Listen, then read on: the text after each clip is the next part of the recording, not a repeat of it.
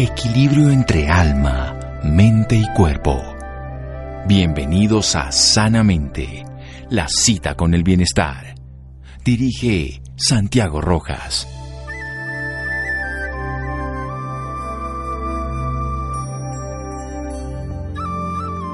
Declara el pasado, diagnostica el presente, pronostica el futuro. Practica estos actos. Hipócrates.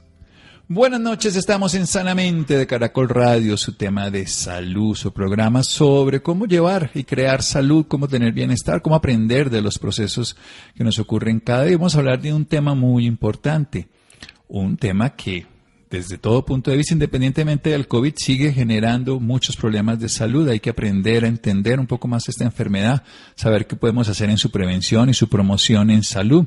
También si hay tratamiento, su diagnóstico. Para eso vamos a hablar con una especialista sobre el tema del cáncer gástrico.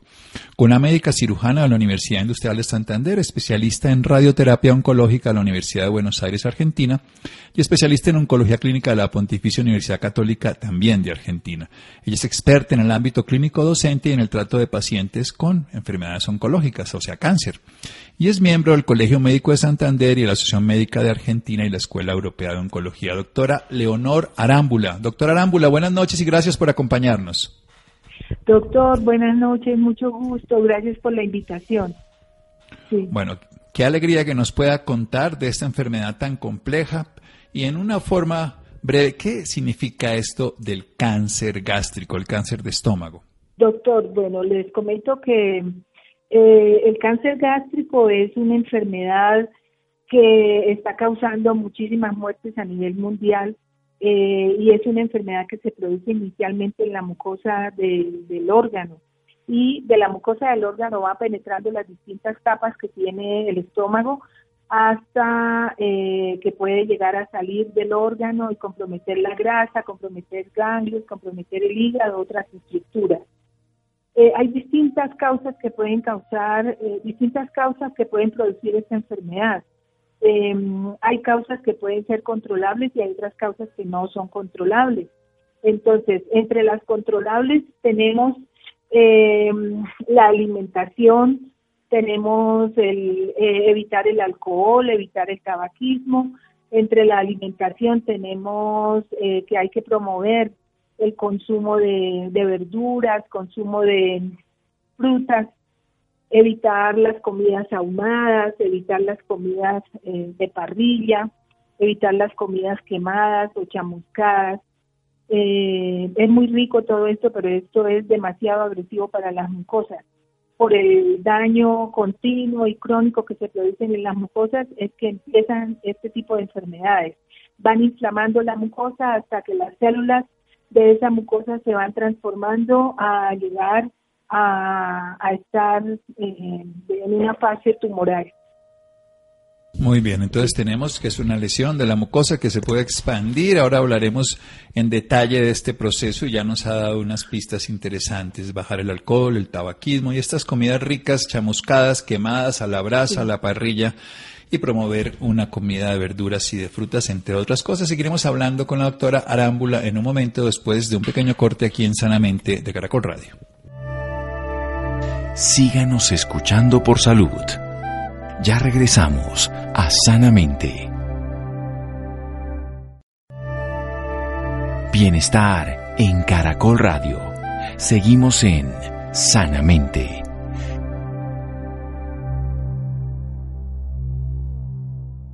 Seguimos en Sanamente de Caracol Radio. ¿Hay vitaminas contra el cáncer gástrico? Se preguntan. Bueno, sí, las de la naturaleza, las del alimento. Vamos a hablar un poco de esta enfermedad con la doctora Leonora Arámbula. Ella es médica cirujana de la Universidad Industrial de Santander con especialidad en radioterapia oncológica en Argentina también con especialidad, especialidad en oncología clínica y se dedica al trabajo de pacientes oncológicos, también es docente e investigadora, es miembro del Colegio Médico de Santander y la Asociación Médica Argentina y la Escuela Europea de Oncología. Nos habla de esta enfermedad que se presenta en la mucosa, en la cara interna del estómago.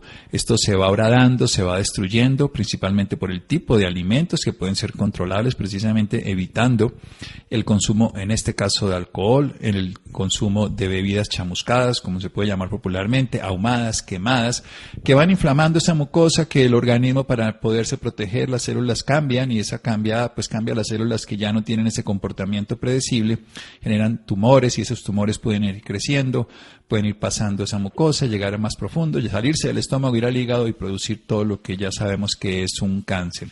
Hablemos un poco precisamente más de qué ocurre con un paciente, qué, cómo son los síntomas, qué podríamos saber de, un paciente que tiene cáncer gástrico, doctora Arámbula. Sí, eh, doctor, inicialmente la enfermedad puede transcurrir entre 4 años a 10 años para empezar a dar síntomas. La enfermedad inicial es de muy lento crecimiento, por eso eh, no hay síntomas o si los síntomas los hay son muy, muy tenues, muy leves y pasan desapercibidos. Las personas consideran que tienen un pequeño reflujo, que tienen una gastritis, que les cayó mal la comida, pero resulta que es que la enfermedad está empezando.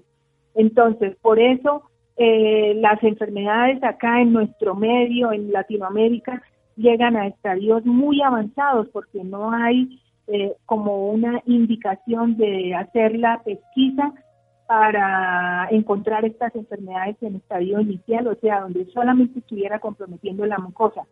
Entonces, el paciente pasa años, años, años con estos síntomas vagos hasta que ya la enfermedad está avanzada, entonces es cuando ya empieza a presentar síntomas mucho más comprometidos, más avanzados, como por ejemplo distensión abdominal, el abdomen come cualquier cosita por pequeña que sea y ya el, abdomen se infla, se distiende, va a tener náuseas, va a tener vómitos, pérdida de peso, eh, mal aliento, eh, decaimiento, anemia, deposiciones negras eh, por el sangrado que se produce en el estómago.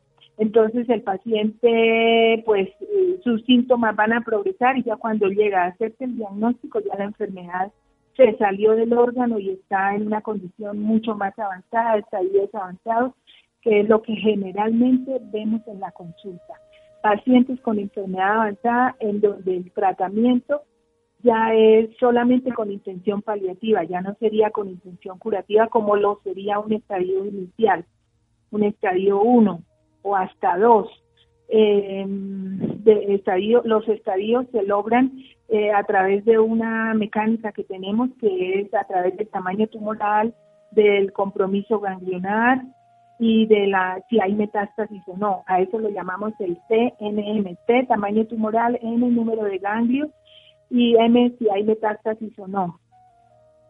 Entonces los pacientes nos llegan ya muy deteriorados, muy desnutridos, anémicos, caquéticos, con asitis, eh, en un deterioro en donde solo podemos ofrecer eh, quimioterapia paliativa en algunos casos, en otros no, eh, y tratamiento muy, muy sintomático, no tratamiento efectivo para lo que es la enfermedad, porque ya a veces el paciente no puede tolerar un tratamiento de estos porque su organismo no lo permite está tan deteriorado que no, no aguanta, le haría más daño el tratamiento a, a, esa enfermedad que lo que el paciente pudiera eh, recuperarse con el tratamiento. Entonces, hago énfasis en la necesidad de, ante los síntomas menores, oír al cuerpo, porque yo digo, el cuerpo habla de esa manera.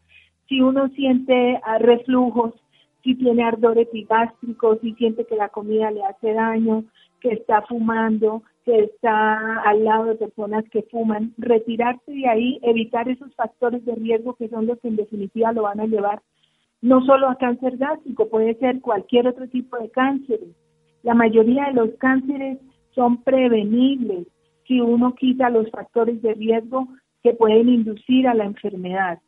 Hay otros factores de riesgo que son factores como heredables o familiares que esos están ahí pero los que podemos corregir son los, como decíamos, la dieta, el estar tranquilos, el ánimo, eh, tener como su paz interior, ser felices a pesar de todas las cosas que, estamos pasando últimamente, pero hay que buscarle la, mejor manera para evitar que estas enfermedades eh, aparezcan.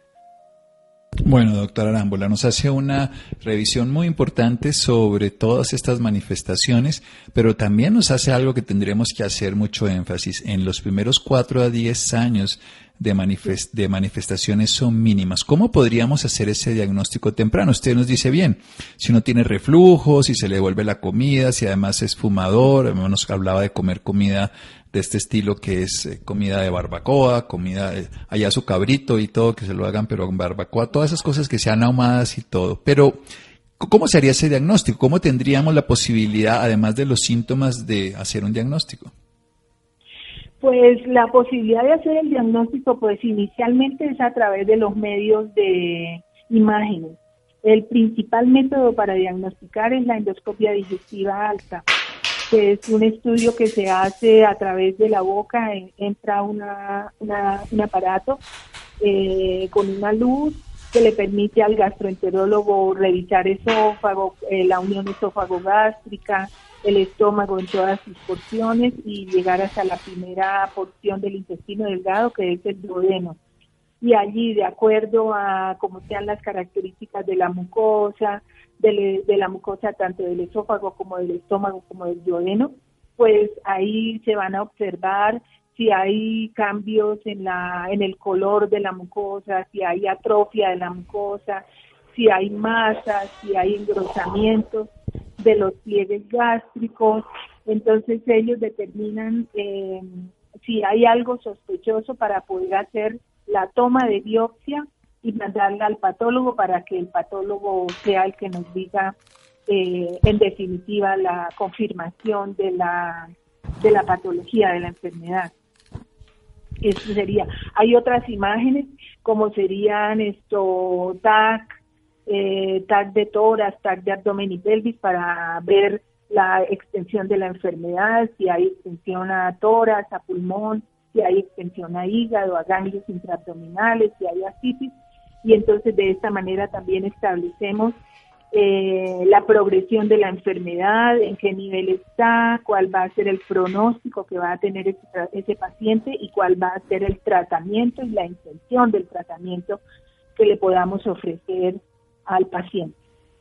Bueno, sí, eso es lo más importante, tener un diagnóstico a tiempo va a salvar vidas. Nos estaba hablando precisamente que muchos pacientes llegan infortunadamente en lo que se llaman unos estadios, como bien nos dice, de acuerdo al tamaño del tumor, los ganglios y si hay lesiones a distancias, el TNM, de una manera desafortunada. Vamos a hacer otro pequeño corte para desarrollar ya una hipótesis de ¿Qué ocurre en estos pacientes? Porque si los cogemos a tiempos, por decirlo así, si hacemos prevención, nos va mejor.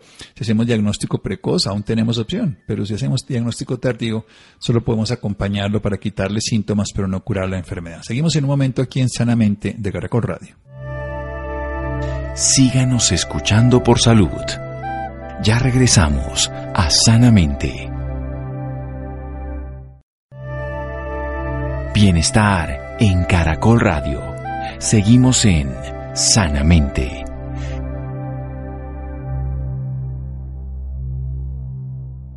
Seguimos en Sanamente de Caracol Radio, la doctora Leonor Arámbula, ella es médica cirujana de la Universidad Industrial de Santander, la UICI, especialista en radioterapia oncológica en la Universidad de Buenos Aires, Argentina especialista en oncología clínica de la Pontificia Universidad Católica de Argentina. Ella es docente, miembro del Colegio además médico de Santander, de la Asociación Médica de Argentina y la Escuela Europea de Oncología.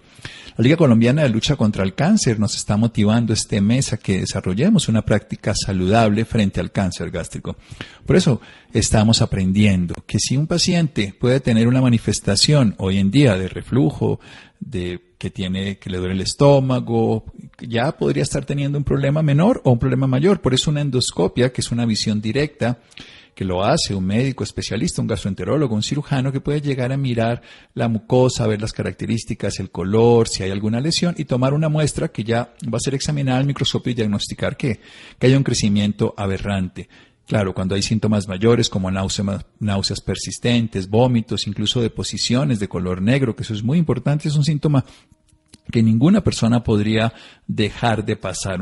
Eso significa que hay sangre, los médicos lo llamamos melenas. También, si hay pérdida de peso, con o sin explicación, tocaría buscarlo. El dolor, el bulto, la masa o el crecimiento abdominal exagerado, que puede haberse ser por gases o porque se acumula líquido.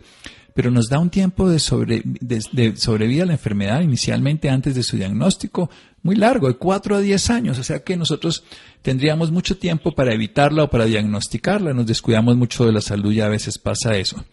Por eso hay que tener claro que tenemos unos factores de vida, unos controlables, un estilo de vida, como puede ser la alimentación. Ahora vamos a hablar un poco más de eso, de frutas, verduras, de comer más comida real. También el, bajar el consumo de alcohol y bajar el de tabaco, aunque el tabaco no solamente se relaciona con cáncer gástrico, hay ya más de 16 cánceres directamente, lo que llamamos en medicina inducidos, inductores del cáncer, está el tabaquismo y otras cosas. Pero evitar también ese exceso de carnes ahumadas, de esas carnes quemadas. Hay unas zonas de Colombia que dicen, por ejemplo, que todo lo que las habas también producen cáncer gástrico. ¿Eso es cierto? ¿O la comida caliente, doctor Arámbula? Sí, doctor. Eh, dicen que las habas tienen una película eh, que las recubre, entonces por eso hay que pelar las habas antes de prepararlas. También eh, las, los, las personas que viven en los altiplanos, donde se consume mucha comida eh, por ejemplo, como tubérculos que a veces no los lavan bien, entonces se comen eh, esas partículas de tierra que quedan entre los hoyitos de las, de las papas, por ejemplo, de los tubérculos, no se lavan bien y eso también es una comida que crónicamente va causando irritación en la mucosa. Eh, también hay que tener en cuenta la infección por el Helicobacter pylori, que da por no lavar muy bien las verduras cada hoja de verduras que comamos hay que lavarla individualmente antes de preparar cada ensalada, porque el Helicobacter pylori, si bien no es un productor directo de cáncer de estómago, sí se encuentra en muchos pacientes que tienen cáncer que tienen cáncer gástrico. El Helicobacter pylori es una bacteria que se encuentra sobre todo eh, cuando riegan las verduras con aguas sucias y la transmisión de esto es a través de la vía oral o a través de la materia fecal. Entonces, por eso es tan importante eh, hacer el tratamiento también cuando se, se, documenta que hay una infección por el Helicobacter pylori. Entonces, el tratamiento es a base de antiácidos y a base de, de antibióticos, eh, lo que se dice tratamiento triconjugado. De esa manera, eh, controlamos la infección por el Helicobacter pylori y podíamos ayudar también a que el paciente se mejore de su enfermedad gástrica. Yo he tenido tres casos eh, más o menos que tienen el Helicobacter pylori con unas imágenes muy sospechosas, muy sugestivas de, linfoma gástrico. Y resulta que se trata el Helicobacter pylori, vuelve y se le hace la endoscopia y ya la biopsia es negativa. O sea, mire hasta dónde llega esta infección hasta con idea, con imágenes sugestivas o, patología de, linfoma de mal. Eso es importantísimo tener en cuenta esta bacteria también. y es importante lo que acaba de decirnos, que como es está en muchas personas en el tubo digestivo, se excreta y, si las aguas no están, que se usan para lavar o para eh, regar las verduras, en este caso las de hojas verdes y muchas más, terminan siendo contaminadas por la materia fecal y por esta bacteria que sale esta tiene la característica de que soporta una acidez que no soportan otras y por eso puede sobrevivir en un estómago. Y tiene una característica muy importante, si no lavamos las verduras bien, cada hojita, pues podemos tener más riesgo que ya nos colonice. Y aunque se asocia más al linfoma que al cáncer, otro tipo de cáncer, adenocarcinomas, que eso no es el tema de hoy, pues de todas maneras es esencial. Hablemos un poquito de, ese tratamiento que se podría llegar a hacer, además de después de volver a hablar del consumo de frutas y verduras, ¿en qué nos serviría? Eh, el tratamiento del helicobacter pylori, doctor. Sí, el, tratamiento no del helicobacter pylori, sino el diagnóstico. O sea, tenemos un diagnóstico de cáncer y hay diferentes estrategias. Usted ha hablado, por un lado, habló de la quimioterapia, pero por ejemplo, la cirugía es eficiente, es eficaz, cuándo se logra, cuándo se hace. Sí, sí, doctor. Eh, la cirugía se recomienda en estadios tempranos.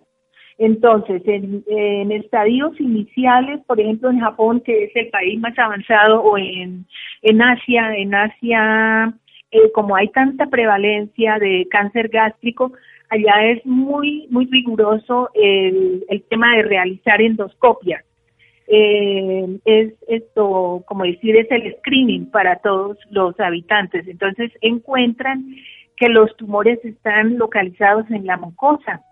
no están tan avanzados. Entonces el tratamiento para esos estadios iniciales, que ahí sería estadio 0, estadio 1, eh, es mucosectomía, o sea, es pelar toda la mucosa del estómago a través de la endoscopia y de esta manera el paciente se cura totalmente.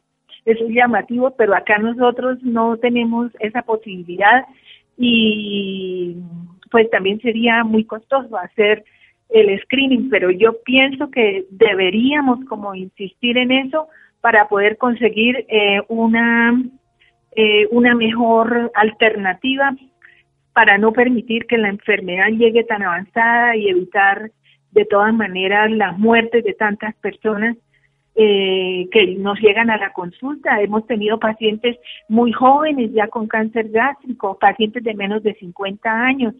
Antes los pacientes de cáncer gástrico se veían era después de los 60 hasta los 80 años. Ahora tenemos pacientes más jóvenes y es por lo mismo, porque hay factores, eh, no solamente los heredos, los familiares, sino factores ambientales, eh, profesionales también, por ejemplo, personas que trabajan con pinturas, aspiran todo eso, personas que trabajan con metales, con carbón, se aspiran todo eso y entonces eso va causando procesos inflamatorios a nivel de mucosa. Eh, comer caliente también hace daño, pero más que todo para el, para el esófago. Eh, Eso es lo que dicen también de los japoneses, ¿no? Los japoneses lo asocian. Hablemos un poquito de los nitritos y los nitratos. Los, nitritos, sí. Sí. Cuéntanos un los poco. Los nitritos y los nitratos que contienen las carnes, los embutidos, para su preservación y para darles buen sabor, eh, son transformados muchas veces por la bacteria Helicobacter pylori y produciendo compuestos que son mucho más agresivos a las mucosas y de esta manera pues se sucede el cáncer, llegan a tener el cáncer. Por eso también es importantísimo no comer tantos embutidos, no comer comidas procesadas, carnes procesadas, carnes que tengan todos esos preservantes químicos, porque eso es altamente irritativo, además de producir otros daños, como por ejemplo a nivel renal, por la sal, por la cantidad de sal que hay, que son eh, comidas muy saladas. Entonces, en general afectan muchísimo, no solamente el estómago, sino otras partes del cuerpo. Em, entonces, son pacientes que pueden ser hipertensos, pueden ser esto, nefro, tener nefropatía, además de lo del cáncer gástrico. Sí. Y además también estos embutidos se asocian, ya demostrado también con otro tipo de cáncer de colon y otros tipos de procesos, además generar inflamación. Lo ideal es comer comida, usted nos está hablando, comer comida real. lavadita, lavadita. sí, doctor, sí, señor. Porque eso es importante, o sea, nos da la maravilla de de ir a la naturaleza, a las frutas. ¿Por qué las frutas y las verduras nos pueden ayudar en este cáncer? Además de que sabemos que en otros cánceres del tubo digestivo también funcionan, pero estamos centrados en el cáncer gástrico, que nos dice que un diagnóstico precoz a través de una endoscopia, el poner atención a los síntomas y el evitar las causas, pues nos va a lograr muchos beneficios. Sí, las frutas y las verduras y las verduras aportan vitaminas, aportan nutrientes, aportan minerales entonces, esto tienen vitamina C, tienen vitamina E, que son antioxidantes, tienen eh, eh, isoflavonas, por ejemplo, los té, té verde, té negro, eh, tienen isoflavonas, o sea, tienen una cantidad de sustancias que son protectoras para el organismo. De esta manera, pues las personas no envejecen tan rápido, tienen una condición más saludable, más eh, de mayores defensas para su organismo y de esta manera pues pues eh, aguantan más y las enfermedades son menos menos se presentan menos no sí esto es importante ayudarnos. siga siga doctora. Y, otra situación importante, eh, se recomienda también hacer esto, caminatas, aunque sea una hora por día, tres veces a la semana mínimamente, porque todo eso también previene que no haya obesidad. Al no haber obesidad no hay reflujo gastroesofágico, entonces también eso ayuda a que el estómago esté más sano. Sí, además de todos los temas que tiene la obesidad, aquí tiene un tema mecánico de presión Esa presión devuelve el jugo, ese jugo mantiene más acidez, esa acidez irrita la mucosa, esa mucosa alterada puede alterarse más, eso puede mutar, esa mutación va a generar células que sobreviven de una manera diferente, se vuelven anárquicas y generan movimientos revolucionarios que se llaman tumores. Y eso es lo que, lo que estamos hablando. Bueno, entonces, el tratamiento ideal sería quirúrgico, bueno, sería evitar la enfermedad, pero ya existiendo. Con un tratamiento quirúrgico, eh, como hacen en Europa o hacen también aquí la mucosectomía. Y se puede también quitar el estómago y también tiene eficiencia, uno puede vivir sin estómago después de una cirugía. Sí, doctor, se hace gastrectomía eh, subtotal o total eh, con el vaciamiento ganglionar y el paciente puede vivir perfectamente sin estómago. Lo único es que el paciente no va a volver a engordar eh, por el hecho de no tener el estómago, pero puede vivir plenamente bien.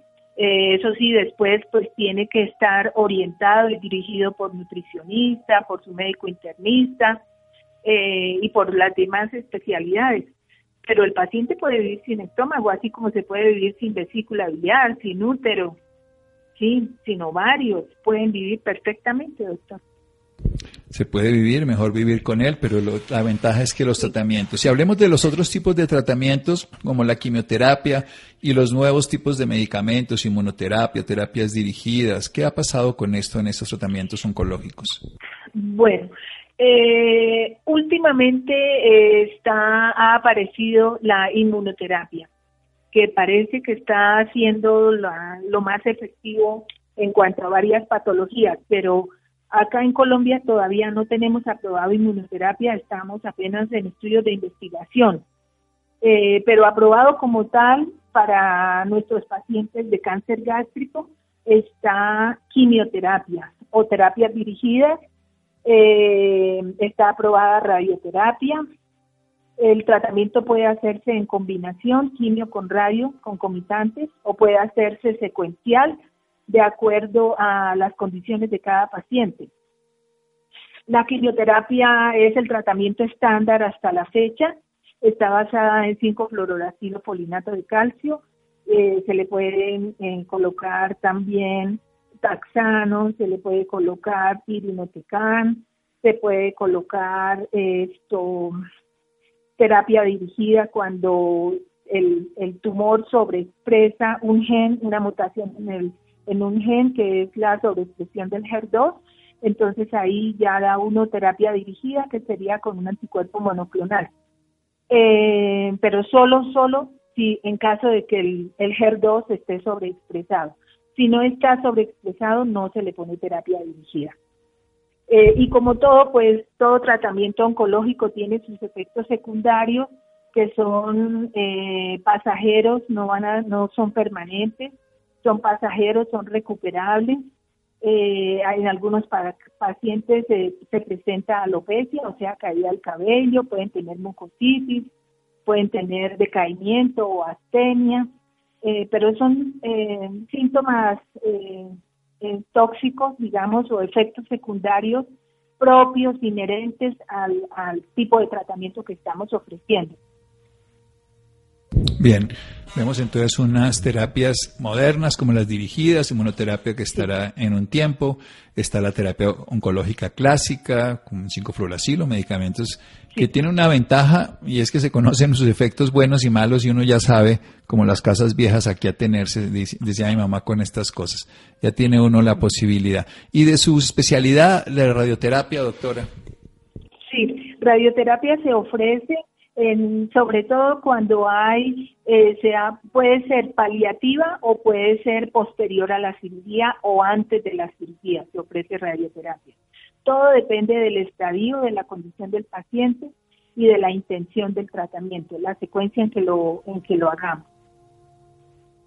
Hay distintos esquemas de tratamiento, entonces uno elige el tratamiento de acuerdo a la condición del paciente que vamos a tratar pero el tratamiento tiene que ser multimodal, o sea, ahí eh, interviene el, el, patólogo, el cirujano, el gastroenterólogo, el oncólogo clínico, el radioterapeuta oncólogo, la nutricionista, trabajo social, la psicóloga, una serie de especialistas en este ámbito que cada quien contribuye desde su ángulo a aportar lo que le corresponde de tratamiento a ese paciente.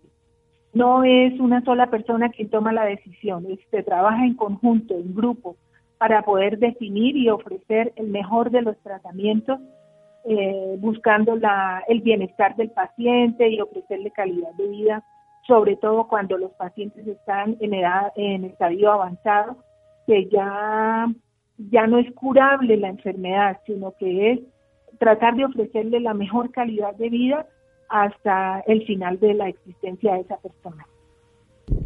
Bien, un panorama completo que empezamos con una prevención y promoción en salud a través de hacer ejercicio, a través de bajar el estrés, de no poner nuestras preocupaciones en la pancita, de comer comida real, de retirar el tabaco, de bajar el alcohol, de evitar esas carnes ahumadas, quemadas, también lavar muy bien las verduras, nos explica en este sentido por el Helicobacter pylori que afectaría a un tipo de cáncer como un linfoma y también es importante saber que hay como en este caso las habas que no se le quitan las protecciones y las carnes nitradas, las carnes que tienen los embutidos, todos estos productos de salsamentaria comidos frecuentemente pueden llegar a favorecer esta enfermedad. Cuatro a diez años de síntomas mínimos, ahí es donde tendríamos que hacer un diagnóstico precoz y había un tratamiento curativo ya cuando haya reflujo persistente, pues mirarlo y también cuando haya ardor, si hay deposición negra, náuseas, pérdida de peso. Hay muchas cosas que tendríamos que mirar, pero lo importante es estar cerca de un sistema médico que le pueda hacer asesoría. ¿Dónde la podemos encontrar, doctora Leonora Arámbula, para una persona interesada en sus servicios profesionales, unos datos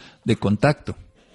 Ah, bueno, doctor, yo estoy trabajando en la Liga Colombiana contra el Cáncer, que queda en la carrera 12A con calle 77A y un teléfono, una...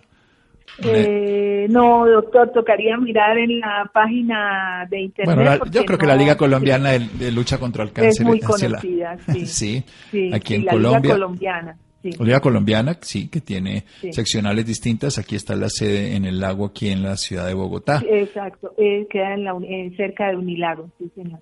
Sí, con la doctora Leonora Arámbula nos ha hablado sobre el cáncer gástrico. Recordemos esas vitaminas contra el cáncer gástrico que nos dan las frutas y verduras lavadas. Recordemos eso que también es esencial que no esté contaminada. Doctora Arámbula, muchísimas gracias. Doctor, muchísimas gracias y ha sido un gusto compartir con, contigo estos momentos y dar estas, poder ofrecer estas recomendaciones a mucha gente que nos esté oyendo eh, que ojalá lo cumplan, que tomen la determinación de cambiar hábitos de vida, hábitos de vida a, una vida saludable, a una vida espiritual, a una, a una nutrición más sana, a hacer ejercicio, a caminar, aunque sea ahora pues con esto de la pandemia pues tener aunque sea la opción de hacer ejercicio en la casa un poquito, cambiar el estilo de comida, ya no comamos comidas por afuera de la casa, preparemos en la casa, hagamos muchas verduras, comamos muchas verduras porque entre más verduras y frutas comamos va a ser mejor. El cambio va a ser muy importante eh, para evitar la presentación de la enfermedad o que la enfermedad suceda o que nos dé los síntomas. Entonces, es muy saludable cambiar. No comamos comidas ahumadas, no comamos esto fritos, no comamos carnes ahumadas ni, ni carnes eh, procesadas con nitritos, con sales de nitro, porque todo esto es muy dañoso, todo esto afecta a nuestro organismo y no solamente a nivel gástrico, a nivel de corazón también, a nivel de hígado, de arterias, a nivel de, un, de casi todos los órganos del cuerpo pueden estar afectados por eh, comer mal, por tener un mal estado de ánimo, por tomar trago, por tomar, por fumar. Eh, cuidémonos, cuidémonos porque ya bastante tenemos con todo esto que nos está pasando, eh, de todas estas cosas tan horribles que están pasando en este país. Sí, doctora. Muchísimas gracias, doctora Arámbula. Ella está en la Liga Colombiana Lucha contra el Cáncer, aquí en su sede central en Bogotá. Seguimos en Sanamente de Caracol Radio. Síganos escuchando por salud. Ya regresamos a Sanamente.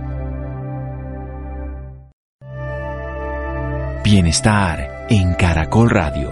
Seguimos en Sanamente.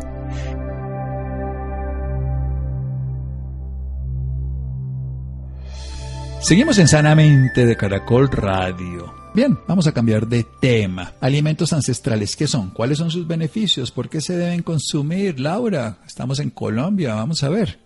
Muy buenas noches Santiago para usted y para todas las personas que nos sintonizan a esta hora. Claro que sí Santiago, estos alimentos se han ido olvidando con la tecnificación de la industria alimentaria y el proceso de los alimentos. Por esta razón en la noche de hoy está con nosotros la doctora Ana María Holguín. Ella es médico general de la Universidad de La Sabana, especialista en terapias alternativas de la Universidad del Bosque y máster en nutrición de la Universidad de Barcelona. Doctora Ana María, muy buenas noches y bienvenida sanamente de Caracol Radio. Hola, buenas noches, espero que se encuentren bien. Bueno, doctora, para empezar, háblenos un poco sobre los alimentos ancestrales. ¿Cuáles son estos alimentos? Claro que sí, estos alimentos, como tú lo decías, son alimentos que usaban eh, antes los ancestros, nuestros indígenas, que nos aportan gran variedad de minerales, vitaminas, antioxidantes, incluso prebióticos, y que como decía Santiago se han ido olvidando por la tecnificación de la industria alimenticia. Dentro de estos alimentos ancestrales se encuentran la quinoa, el azaí, la chía, los frutos secos, la semilla de calabaza, la cúrcuma, el jengibre, la maca, entre otros. Háblenos un poco sobre las propiedades que tiene cada uno de estos alimentos de los que nos acaba de mencionar. Claro, mira, de, de estos alimentos podemos hablar de la quinoa que ha venido cogiendo mucha fuerza. La quinoa tiene un alto valor biológico. Eso significa que tiene y que nos aporta los ocho aminoácidos esenciales. Aminoácidos son aquellos ladrillos que van formando nuestro músculo, o sea, son una fuente de proteína muy importante, aportan una gran cantidad de fibra y esta fibra es importante porque nos ayuda a mantener un sistema gastrointestinal fuerte y sano. Tienen una gran cantidad de calcio, hierro, magnesio, vitaminas del complejo B, entre otras. También tenemos el azaí, el azaí tiene una gran cantidad de antioxidantes, eh, y nos aporta una gran cantidad de fibra, vitamina C y A. Hay uno que es súper importante, que es el cacao, y el cacao es un potente vasodilatador, tiene gran cantidad de estudios en donde se demuestra que libera óxido nítrico, lo cual es una sustancia que es benéfica para nuestro sistema cardiovascular y nos ayuda a mantener nuestro corazón y nuestros vasos fuertes, dilatados, por lo tanto va a ayudar a mantener una presión arterial en buen estado. No solamente esto, sino el cacao también nos ayuda a liberar sustancias u hormonas en nuestro cerebro que nos van a ayudar a sentirnos felices y tranquilos. También está la chía. La chía son unas semillas que nos aportan una gran cantidad de proteína, pero tienen una característica y es que nos dan una gran cantidad de calcio, inclusive nos dan más calcio que la leche de vaca. Y también aportan mucha fibra. ¿Y quiénes pueden consumir estos alimentos? ¿Desde qué edad se podrían empezar a consumir? Mira, idealmente los alimentos ancestrales los deberían consumir todas las personas, niños, adultos y ancianos. Todos estos alimentos ancestrales tienen el potencial de prevenir enfermedades, de mantener nuestra salud y de mejorar la calidad de vida. Realmente no existe ninguna contraindicación en alguna persona para consumir alimentos ancestrales.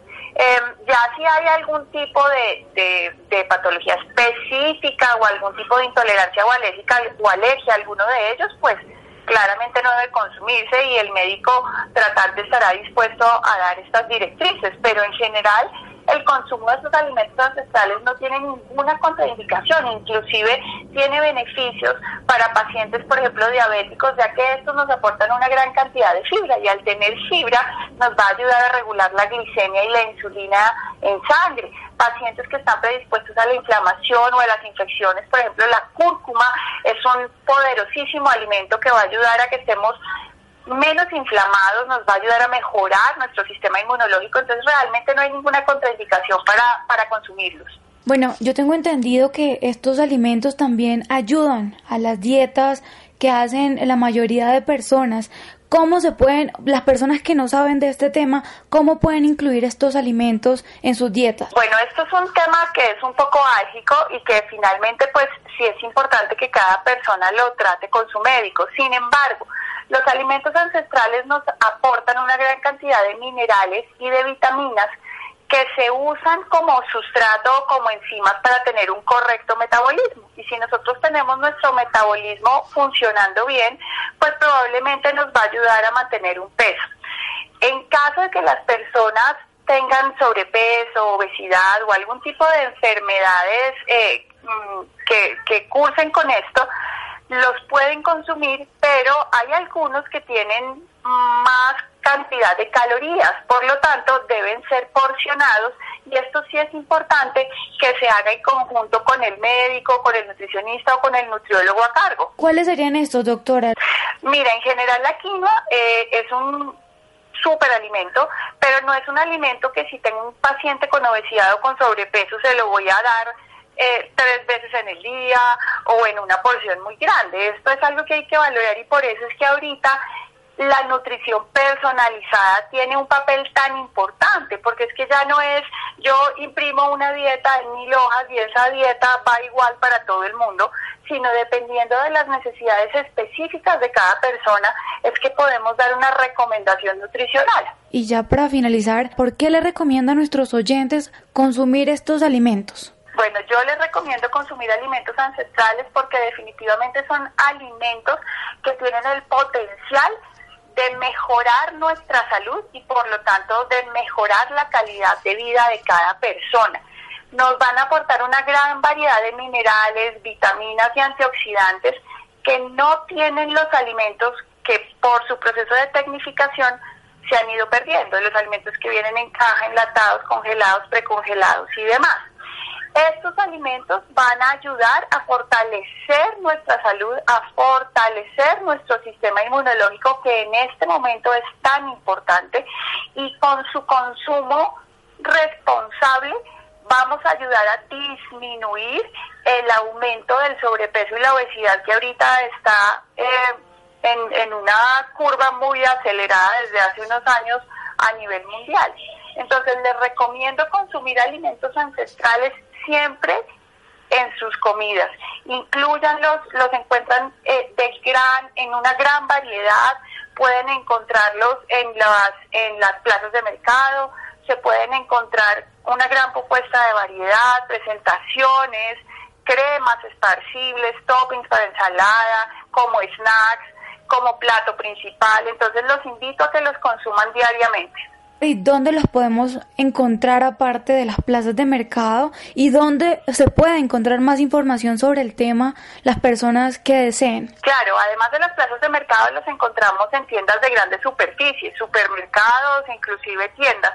Y si ustedes quisieran buscar más información acerca de alimentos ancestrales, hay una página que me gusta muchísimo, les recomiendo en Instagram, arroba Manitoba te quiere bien, y en Facebook arroba me gusta Manitoba. Son páginas que tienen información muy clara y muy variada acerca de alimentos ancestrales, inclusive recetas que nos pueden servir. Perfecto, doctora Ana María, muchísimas gracias por esta valiosa información y por acompañarnos esta noche en Sanamente de Caracol Radio. Muchas gracias a ustedes, les mando un saludo muy grande, Laura, Santiago y a todos los oyentes. Espero que se encuentren bien y feliz noche. Bueno, gracias Laura, Rolando, Ricardo Bedoya, Jessy Rodríguez, Freddy e Iván. A todos muchas gracias. Quédense con una voz en el camino con Ley Martín.